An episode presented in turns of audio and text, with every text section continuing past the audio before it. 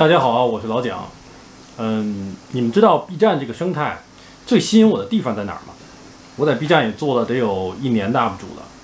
我觉得 B 站这个生态最吸引我的地方就在于它的高度的多元化和多样性。我举一个例子，这不是虚话。嗯，微信公众号生态里面有很多内容创业者，我也接触过很多。那么，尽管这些内容创业者们也有这样的那样的人，但是呢，他们会存在一个很强的主流，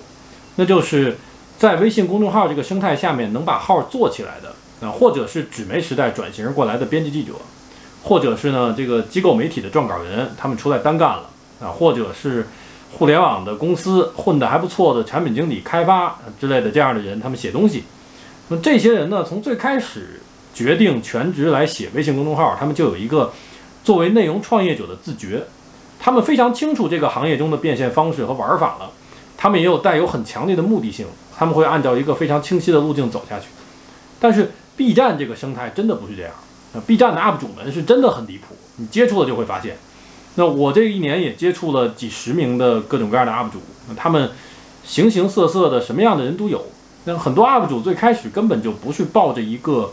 内容创业的心态来做视频的，他们可能最开始就是一个大学生或者是一个普通上班族，啊，和内容行业毫无关联，很可能就是因为自己有一个不太一样的兴趣爱好，或者是因为自己有表达的天赋或者这个欲望，开始在 B 站上发视频，分享自己的生活或者爱好或者观点，然后呢做了几个爆款，可能就火了。所以说 B 站上的很多 UP 主。那直到粉丝数量都挺多了，都对这个如何变现这件事儿毫无概念。那这其中我遇到过最夸张的例子，是一个一百多万粉的 UP 主，他在微信上问我怎么样去和甲方谈合作，问一些非常基础的商业化的问题，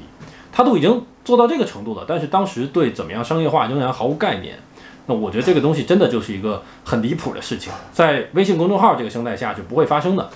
那这也就是为什么我想做一期老蒋指南越指越难，专门来聊一聊 UP 主的变现，因为 B 站真的有很多 UP UP 主是搞不清楚的。那我下面就来说一说我自己对于 UP 主商业化的思考和这一年来积累的一些经验，还有趟过的一些坑，说一些这个注意事项。如果你是一名已经发视频的新 UP 主，或者呢你是一个蠢蠢欲动想要在 B 站内容创业的潜在 UP 主，那你一定要看这个视频，因为这个视频说的话。大概率是能够帮助到你的。那么，如果你不是一个 UP 主啊，你看看也不吃亏，因为你至少可以满足一下自己的好奇心，你至少可以了解一下你喜欢的 UP 主们他们是怎么赚钱的，然后知道这个生态的一些事情。好了，那咱们进入正题。好，假设你是一名 UP 主，首先商业化的第一个问题是，一名 UP 主他有哪些收入来源，也就是他能能够挣到哪些钱。那这里呢，我就拿自己来举例，我牺牲一下自己。我给大家交个底，透露一下我自己的收入。那刚才呢，我拿计算器算了一下，从去年的七月二十八号我发第一个视频开始，到现在一年整的时间里，这一年的时间里，我从 B 站 UP 主这个身份中获得的总收入是不到十五万人民币。那这个计算是一个大概齐的啊，就没法精确到一分一毛，因为这个有一些我那个银行卡，还有一些朋友的转账啊，还有一些什么这个买东西的退款啊，所以就只能说大致是十五万人民币。那么这十五万人民币里面分别有什么呢？第一项收入来源是 B 站的基地计划。我这个在达到条件并且申请通过基地计划的时候，已经是我的第八个视频了。所以我要刨除掉前七个不产生抽收益的视频，算完之后，我这一年一共吸引了七百七十八万的视频播放量，累计获得了不到两万三千块的基地收入。如果呢，我们把我参加 B 站新兴 UP 主评选，然后获奖的这个八百块，再加上有一次叫特级知识分享官的一万块算上，那么 B 站官方给我的钱加在一起就是不到三万五千块。那第二项呢是充电收入，充电收入也就是视频的打赏啊，这块我没有办法统计出到目前为止的全部收入，但是，呃，从后台的数据来看呢，每个月大概就是三五百块钱的样子，到现在为止加在一起，这一年不会超过五千块。第三项直播收入，那我可以算是这个知识区做直播比较早，而且一直也坚持下来的。我是从去年开始尝试直播，到现在每周大概有两到三次直播。而且呢，我的后台显示我每个月直播时长在三十小时左右，其实也不短了，我自己都吓一跳。那直播这块的打赏收入加在一起，呃，到现在为止应该能有四五万块钱，呃，也是相当可观的一笔收购成。第四项广告收入，或者你可以管它叫商务合作的收入，你也可以管它叫 B 站上说的恰饭收入。那我接过某手机品牌的动态转发，我接过某耳机品牌的贴片广告，我接过某社交应用的定制视频合作，还接过一次。某科技公司的直播合作，这所有的钱加在一起，啊，超过了五万块钱。那第五个部分，我的收入构成是一些奇奇怪怪的，利用专业度或者影响力变现的方式，啊，比如说我经过朋友推荐，给家给某一家知名的呃跨国企业做过品牌方面的咨询，我在那个分享会上讲了讲我对 B 站传播生态的理解。那 B 站呢，在几个月前也邀请邀请过我，给一些文字媒体的同行。然后做一次怎么从文字转向视频化的这个转型的分享，那这个给了几千块钱劳务费啊，这个这个方面也有这个一万多块钱的收入。好，那上面就是我在 B 站的全部收入了啊，一年十五万这个收入，你们觉得高不高呢？我觉得是相当不高的。你别看这个平摊下来一个月能有一万多块钱，但是其实呢，对比起来，我在做 UP 主之前，我每个月的工资就已经超过两万块了。而且你要看这个事情的本质，就是我在文字媒体领域，可能我只能做到这个行业的前百分之二十、前百分之三十。但是呢，在 UP 主领域，至少从粉丝量上来看，我已经做到前百分之一。那从这个角度来看，我已经做到了这个行业的前百分之一。我一年挣十五块钱，那这个数字就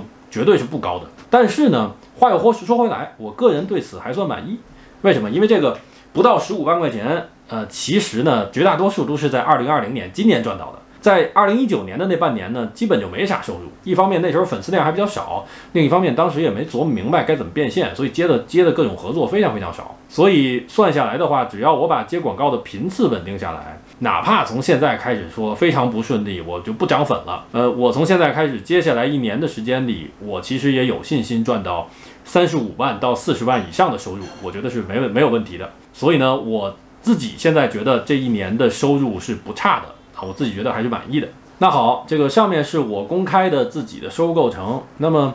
，UP 主应该以哪项收入为主呢？啊，这个这个问题其实很难回答，因为不同情况、不同定位的 UP 主变现模式是相当不同的。但是呢，我至少可以讲一下每一块的收入它有什么样的问题，或者它有什么样的优势。呃，先说这个基地计划，呃，主要靠基地计划作为变现手段的 UP 主是非常非常少的。大家看我的基地收入就能明白，这个算下来的话，B 站的基地计划。每千次播放量，呃，根据这个数据反馈质量的不同，也就能带来一块钱到四块钱不等的收入。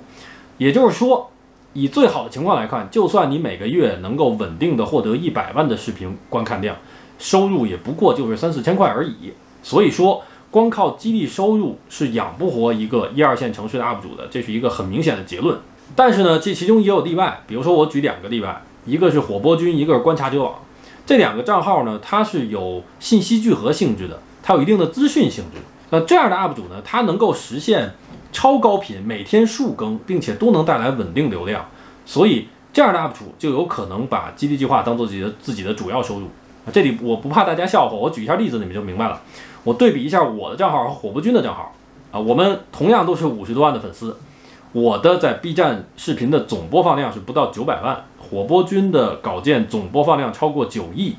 这就是同样粉丝量，但是流量上差一百倍，这就是不同定位带来的差异啊！当然也是我的流量表现比较拉胯，那这个我承认。好，那那说到这里，基本上就有结论了，就是这个大家不要指望能从一般的账户，除非是火播君这样的，呃，一般的 UP 主都不要指望能只靠基地计划来养活你，这是不可能的。但是呢，虽然他做不到这一点，他没有办法成为一个主要变现手段，但是基地计划对于 B 站本身的意义还是挺重大的。这笔钱实打实来说，虽然不是特别多，但是呢，毕竟有很多的 UP 主都是学生党或者是兼职 UP 主。啊，他们可能迈向全职的过程中，先要经历过一段一边上班一边做一边做视频的这个阶段。那对于这些人呢，他每隔几个月能在在这个里面取出小几千块钱，也是挺美滋滋的一件事儿。那另外呢，B 站的基地计划和 YouTube 的合作伙伴计划是不一样的。啊，YouTube 为什么可以让 UP 主们以这个基地计划为主要收入呢？是因为它有贴片广告存在。平台就可以给到 UP 主相当可观的这个，而且随流量线性增加的收入。这个收入的实质是什么？它是广告收入分成，是你给 YouTube 带来的收益，它分给你一部分，它回馈给你一部分。但是 B 站就不同了 B 站没有任何能够和贴片广告效率相比的这个变现手段，所以它就没有办法给你线性增加的收入反馈给你。所以说呢，B 站的这个创作激励就真的只是激励，它就是一个面向新人 UP 主存在的东西。那除了给你经济利益之外，它还能够让新人 UP 主获得很正向的心理反馈，然后持续的刺激他产生视频、产出视频。那这里我额外说说两句啊，因为我很喜欢观察 B 站嘛。B 站的这个激励计划最近也做出了几个新改动，我们能够更清楚的看出官方的意图。它在这个月初上线了两个新的功能，一个叫爆款小目标，一个叫涨粉攻擂赛。啊，具体规则我就不多说了，反正就是只要你能做出爆款视频，或者你涨粉速度达到一个规定的数值，B 站就会给出额外奖励。啊，这里你可以大家注意两点，一个是这两个功能呢，只是针对五十万粉以下的 UP 主开放的；第二个是这个额外的奖励不是直接换成人民币打到你的银行卡里，而是打到你的一个叫创作推广账户里，它是用来兑换更多的流量的。这个 B 站想做什么就昭然若揭了。那 B 站就是希望通过这种创作激励的奖金，让更优质的、有更高流量价值的新人 UP 主能够加速成长为腰部 UP 主。所以，如果你是新人 UP 主，不要犹豫，不要听信那些谣言，什么。参与激励计划会这个呃妨碍你的流量会被限流啊，都没有这些事儿。你是新 UP 主，你达到了他这个一千粉以上的开通条件，马上就开通就好了。好，再往下说啊，再往下说直播收入。直播这件事儿，呃，看上去是没有门槛儿，也没什么成本的。但是经过我个人的实践和观察，其实直播这件事儿对于 UP 主来说，隐性的成本是非常高的。直播这件事情，我越做越觉得它的本质是什么？是陪伴。如果你想靠直播这件事儿去变现，那就必须得有高频次的进行直播，至少达到每周一到两次。那首先呢，这就一个非常大的精力上的消耗，你的准备，你在这个直播的过程中也比较亢奋的去说话，那实际上是很累的一件事儿。其次呢，对于我这样的所谓的 KOL 型的 UP 主来说，这个直播是会消耗选题的。这一点我和范总聊过，我们有共识，就是本来我们我们的有些观点或者知识体系稍微扩展一下，是可以做成一期视频的。但是我可能因为我经常要直播，我里面要说一些干货，我可能随随便便就就在这个问答中啊，或者科普中啊，在这直播中就把这个话给说出来了。KOL 型的 UP 主如果长期做直播的话，就很有可能陷入这个知识储备还有核心观点枯竭的一个状况，这是很致命的。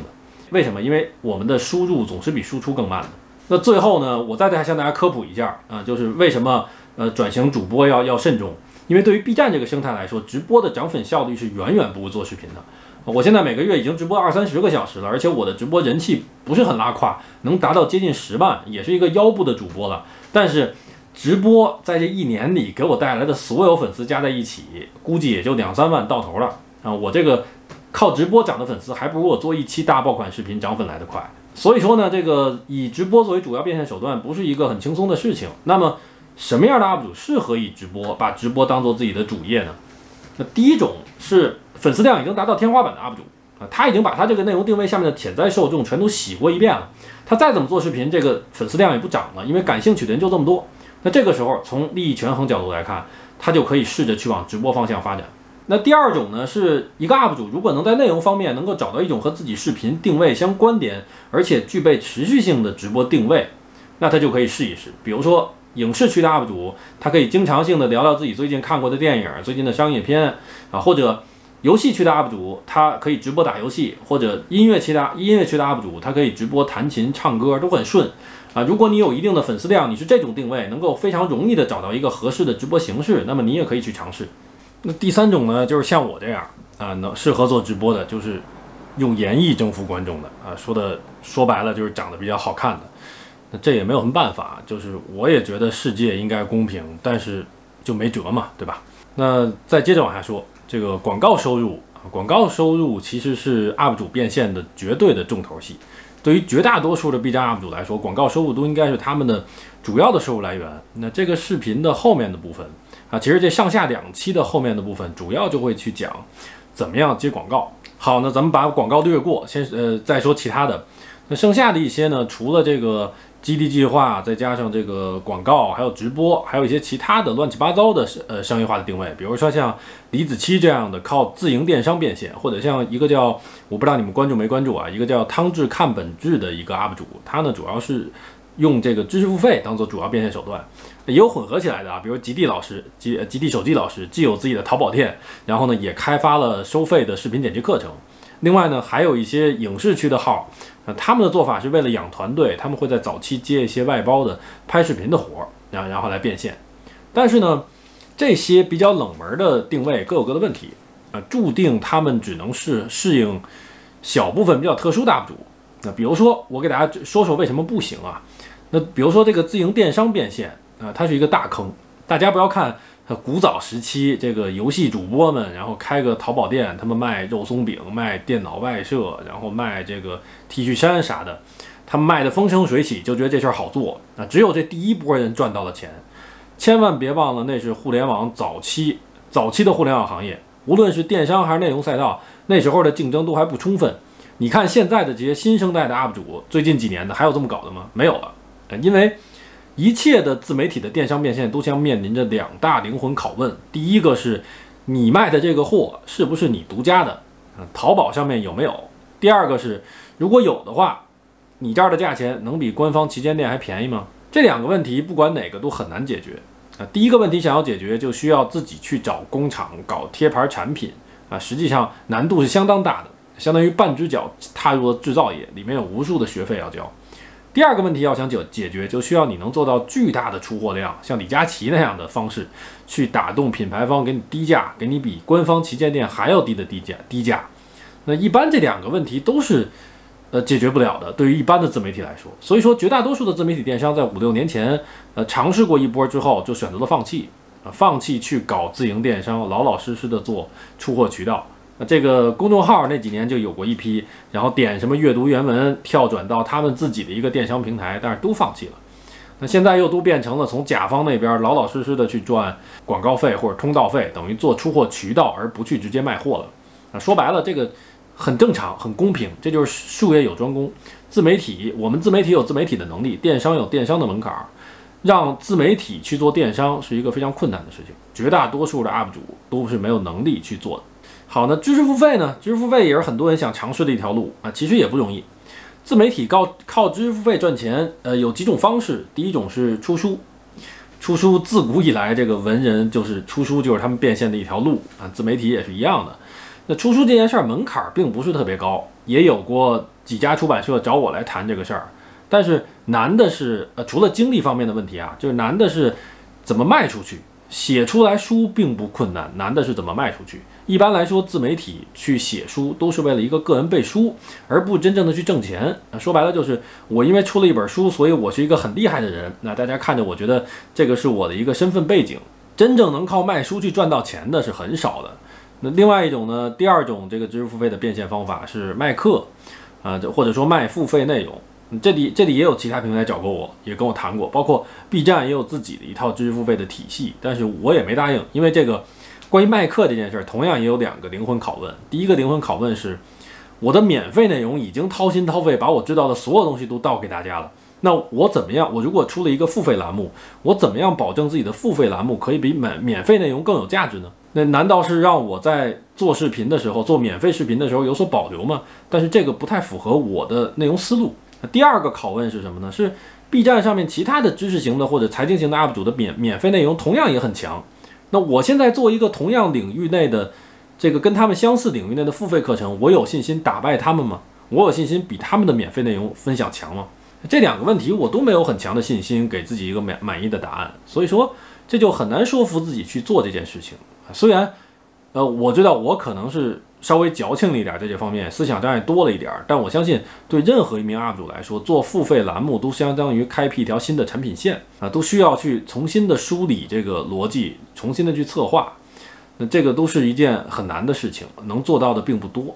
那最后一种呢，就是在知识星球这样的平台上面去开付费会员，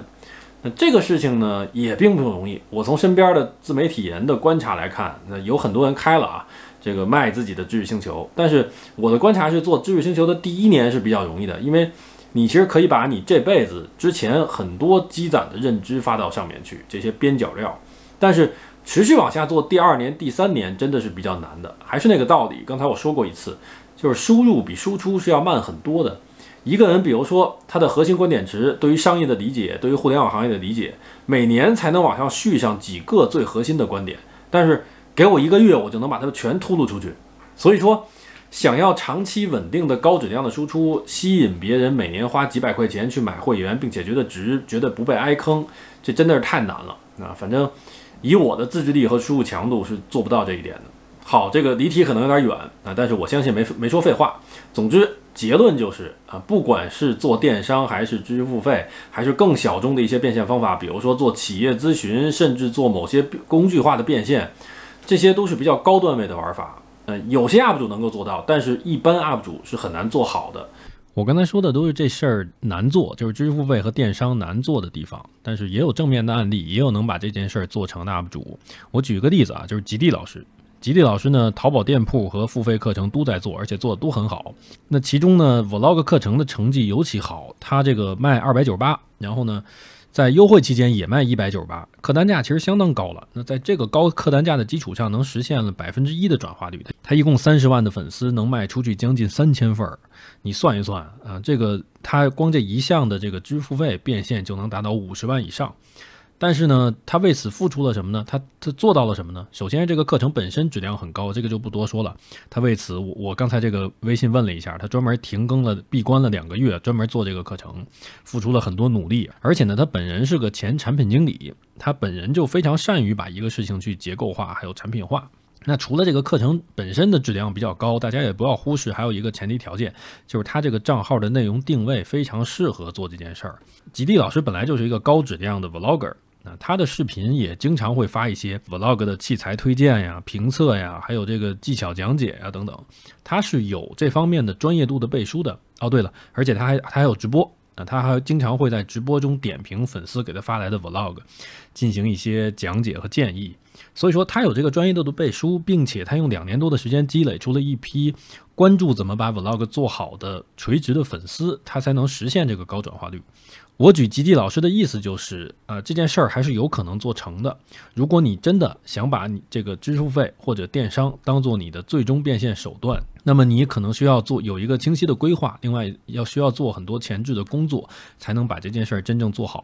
呃，所以说摆在大家面前的，对于绝大多数的普通 UP 主来说，只有两种真正可行的商业化道路，一种是靠直播，另外一种是靠广告。那直播呢，咱们刚才大致已经说过了，下面。主要就来讲 UP 主怎么样去接广告。首先，第一个要解决的问题，甲方从哪儿来？甲方也就是广告主、金主啊，是一个意思。那大的思路呢，有三种方式。第一种是你选择一个 MCN 去挂靠，你跟 MCN 签一个合约，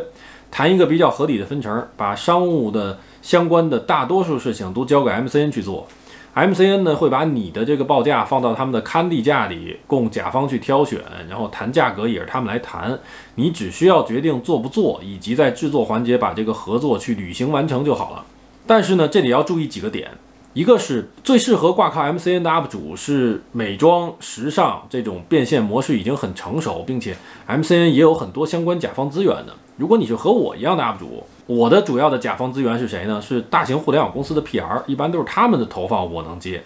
啊，并且我接广告的方式其实也是需要自己去投入很大的精力，然后很难进行工业化的处理，并且还有一点就是我接单的频率本身就很低，我并不缺单子，那 MCN 就算给我去推荐一大堆商单，我也消化不了。在这种情况下，对于我这类的 UP 主就没完全没有必要去签一个 MCN，那我签一个 MCN。我白白给对方分走百分之五十或者更多的钱不说，还容易闹后续这个后续闹矛盾。第二个是呢，大家一定要注意的是，在和 MCN 签约的时候一定要小心，这个行业是鱼龙混杂，非常的非常的乱。嗯，大家要尽量去找正规的、靠谱的、有名气的大的 MCN 机构。然后协议周期你签的越短越好，能一年就一年，能两年就就两年，千万别三年五年的。然后呢，你要一个字一个字的自己去读一遍这些协议，把坑都处理掉。我举几个例子，是不是能够正常的退出，能够正常的这个解约，是不是有天价的违约金？还有非常非常重要的一一点，对方有没有权利替你拍板，替你决定商商务合作？你能不能去否决这件事儿？以及你的版权归谁？那诸如此类的一大堆的问题。林晨同学和 MCN 发生纠纷的时候，我曾经发过一条动态。里面拿我和 MCN 之间的交流，呃，这个微信截图来举例，啊，我跟他们去进行 argue 啊，指出他们的问题等等。这个不懂的同学可以去看一眼啊，我都 argue 了具体的哪些点，你们可以借鉴一下。你们要是实在这个社会阅历不行，自己搞不定的话，那那你就只能去请你身边懂法的、学法的朋友或者律师朋友帮你看一遍合同，把把关啊。反正总之不管怎么样，千万不要稀里糊涂就签字。好，第二种。解决商单问题的方法是什么呢？是去找一个商务合伙人，或者去找一个这个对接商务的助理，让他们去帮你找商单以及对接甲方，然后你给他们一定的提成作为酬劳。但是，这种方式呢，只适合有一定经验、能 hold 得住人的 UP 主。那这里我可以跟大家透露，我在今年年初的几个月的时间里就尝试了这样的方法啊，我就找到了一个在 MCN 工作，然后刚入行不久的粉丝啊，因为各种方式认识的，我给了他百分之十左右的商单提成，让他帮我去谈合作啊。虽然说因为各种各样的原因，主要是我的原因啊，真正的商单只谈成了两次啊，因为当时还没有设定一个比较好的商业化的一个路线。那现在呢？这个合作也因为他工作和生活的变动的缘故终止了。但是我们之间有过的合作是相当愉快的，呃，确实节省了我很我很多的精力。这个有甲方找到我，我只需要把我们三个拉一个群，我让他去处理就好了。那不用前期根本就不需要我去介入，并且呢，我也能从他那边学到和了解到一些。呃，谈判技巧包括一些行业的常识啊，我觉得这个方式，如果你能找到合适的人的话，是很好的。那第三种方式呢，是用 B 站内部的系统来解决恰饭问题，或者说你呃，你和这个 B 站的官方 MCN，也就是超店还有萌派去签约，那这个就不但能解决商单问题了，你还有能得到一些运营和流量上的好处。那或者呢，是利用创作中心内置的花火平台来找商单。那花火平台是一个。之前是一个开白的东西，它不是面向所有人的，它是一个专门对接 UP 主和广告主的系统。那在这个月是它从开白状态转向了面向全体 UP 主开放。那 UP 主在上面可以设置一个自己的报价，然后让自己出现在这个系统中，供金主们挑选。广告主如果看到你觉得感兴趣，觉得想要你，那系统就会提供给他们联系方式，进入到恰饭的流程中。那使用这个系统之后呢，有几个好处。一方面是能够多一些商单资源，在一定程度上解决中底部的 UP 主没有广告可做的这些问题。那另一方面呢，使用这个花火平台也能够降低风险，杜绝一堆破事儿，比如说对方赖账不给钱呀，或者拖延付款等等这些事儿。那虽然说花火平台就是这个商务商业化的系统，其实是很复杂的。它刚刚开放，肯定在诸多问题上都不太成熟，它的效率也不一定太高，它的流程上可能也没那么顺。另外，可能还有一些奇奇怪怪的 bug。但是呢，花火系统对于 B 站的战略意义一定是非常大的。这个系统如果在之后的一段时间内磨合好了以后，那就算只能解决百分之二三十的这个 UP 主们的商业化问题，也能对 B 站 UP 主生态的繁荣起到巨大的作用。呃，我建议大大家符合条件，好像在一万粉之上就可以开通，那大家都可以去开通一下。啊，开通这个花火平台去试一试，对，反正你开通了也不存在强买强卖的问题啊，尝试成本是很低的，因为最终接不接单还是由 UP 主说了算。好，第四种方式最简单也是最多 UP 主采用的，就是纯粹由自己来对接商务啊。这种方式好的地方在什么呢？在于不用给任何其他人分成，拿多少钱就是自己赚的。但是不好的地方在于，如果 UP 主是像我这样个人创作者的存在方式，那么这个事儿会非常的消耗精力。并且大多数的 UP 主的甲方资源，在你这个 UP 主生涯的最初期都是很有限的。那说上去很好听，由自己对接，但是一般来说，实际上就只能采用被动等人私信你，等人在 B 站私信你的方式去接广告。这样的话呢，会影响接广告的频次，然后也就间接影响了你的变现效率。那么在这样的情况下，如果你准备采用最后一种商务方式，也就是自己单干的话，那我这里给大家做一个科普。这个就是对于 UP 主来说，你能接到的商单邀请有两种方式，一种基本方式叫直客合作，另外一种叫中介合作。那非常好理解，直客的意思就是这个广告主的市场部或者品牌部的人直接来和你对接。那中介合作呢，就是广告主不来直接找你，他委托了一个第三方的媒介公司或者公关公司来找到你。那这两种方式哪种更好呢？毫无疑问是第一种，有几点原因。第一是直客的方式，可以直接和甲方沟通，能够留下的沟通中的证据是更多的，风险是更低的，因为它的机构更大嘛，那出现赖账和各种纠纷的概率就更小。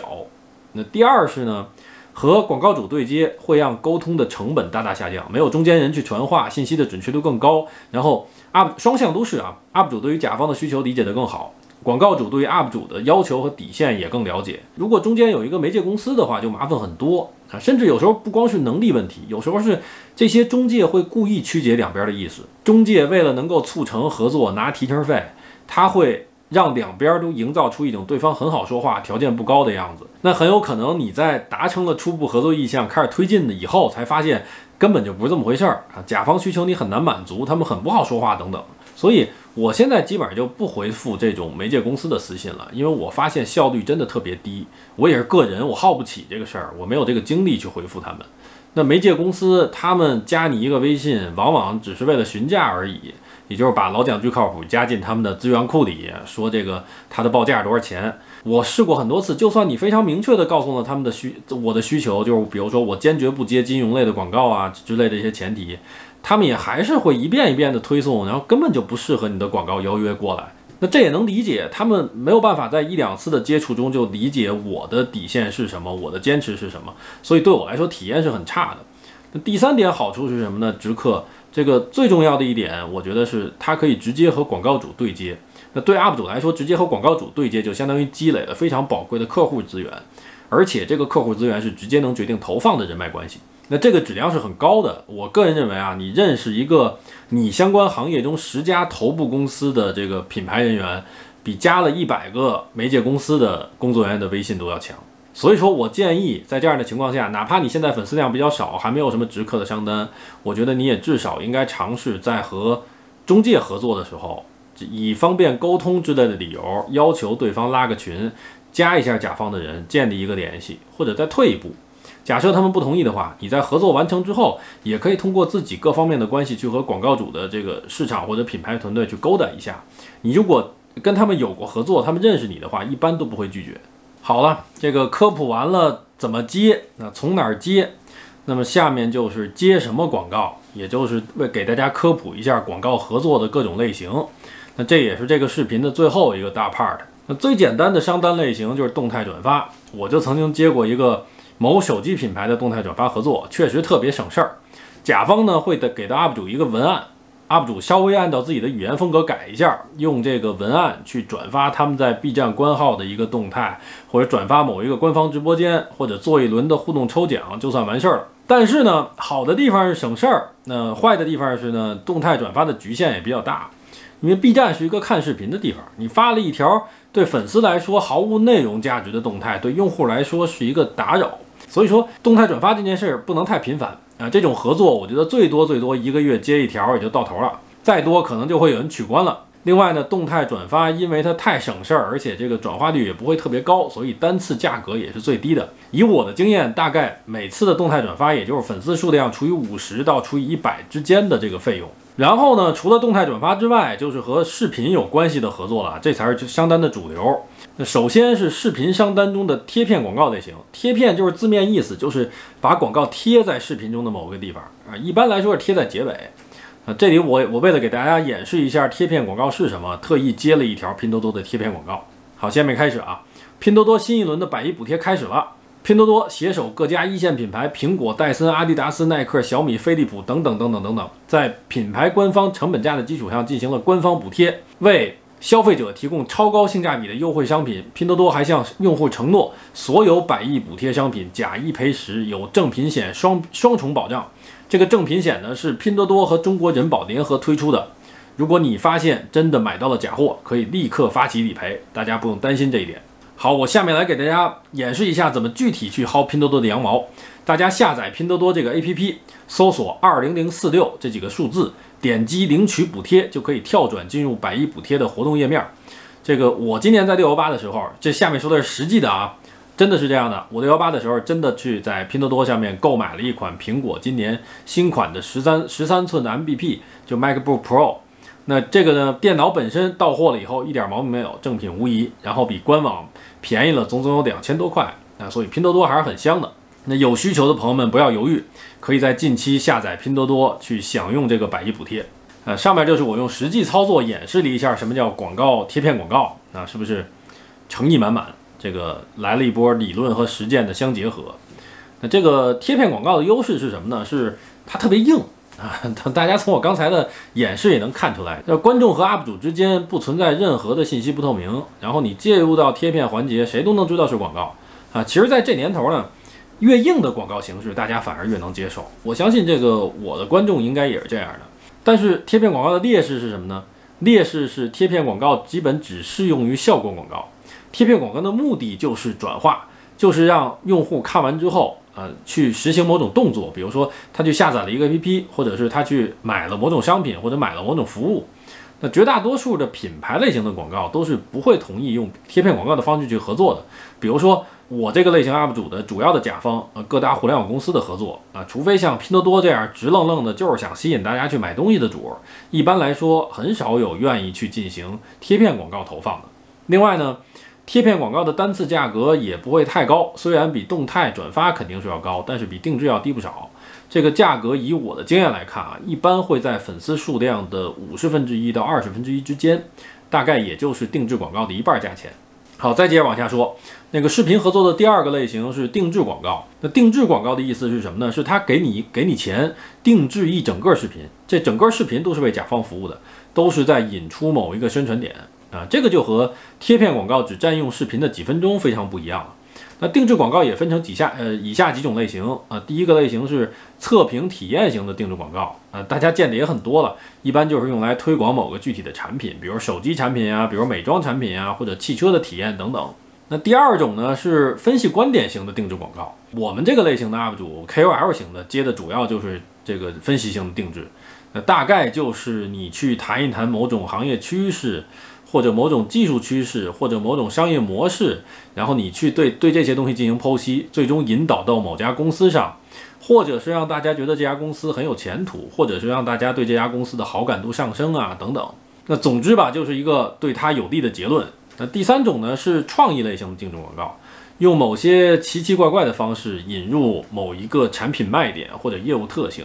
比如说。呃，何同学在五月份的时候就出过一期恰恰饭视频，那个就是一个创意广告，他用了一种很奇特的方式引出某手机品牌屏幕刷新率高，然后体验流畅的这样的产品特性。那定制广告呢，它的特点是它是最需要 UP 主花费心思的广告，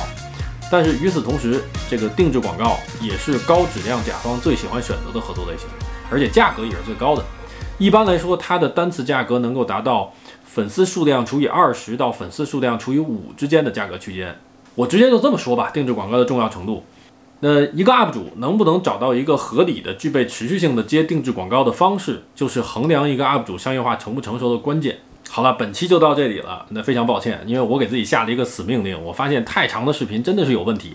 呃，我现在给大给自己下了一个这个，呃，所有视频都不要超过三十分钟啊，三十分钟以内，哪怕三十五分钟也是 OK 的。但是一下做一个四十五分钟、五十分钟，那实在是挑挑战。受众的耐心，然后挑战这个时代的传播规律，我觉得没有必要，而且也太太疲劳了，对我自己来说。所以，呃，我把这个分成了，当我发现一期承载不下的时候，我就把它分成了上下。那上呢，我大家大家回顾一下，我大概讲了一下，呃，我自己的收入，以及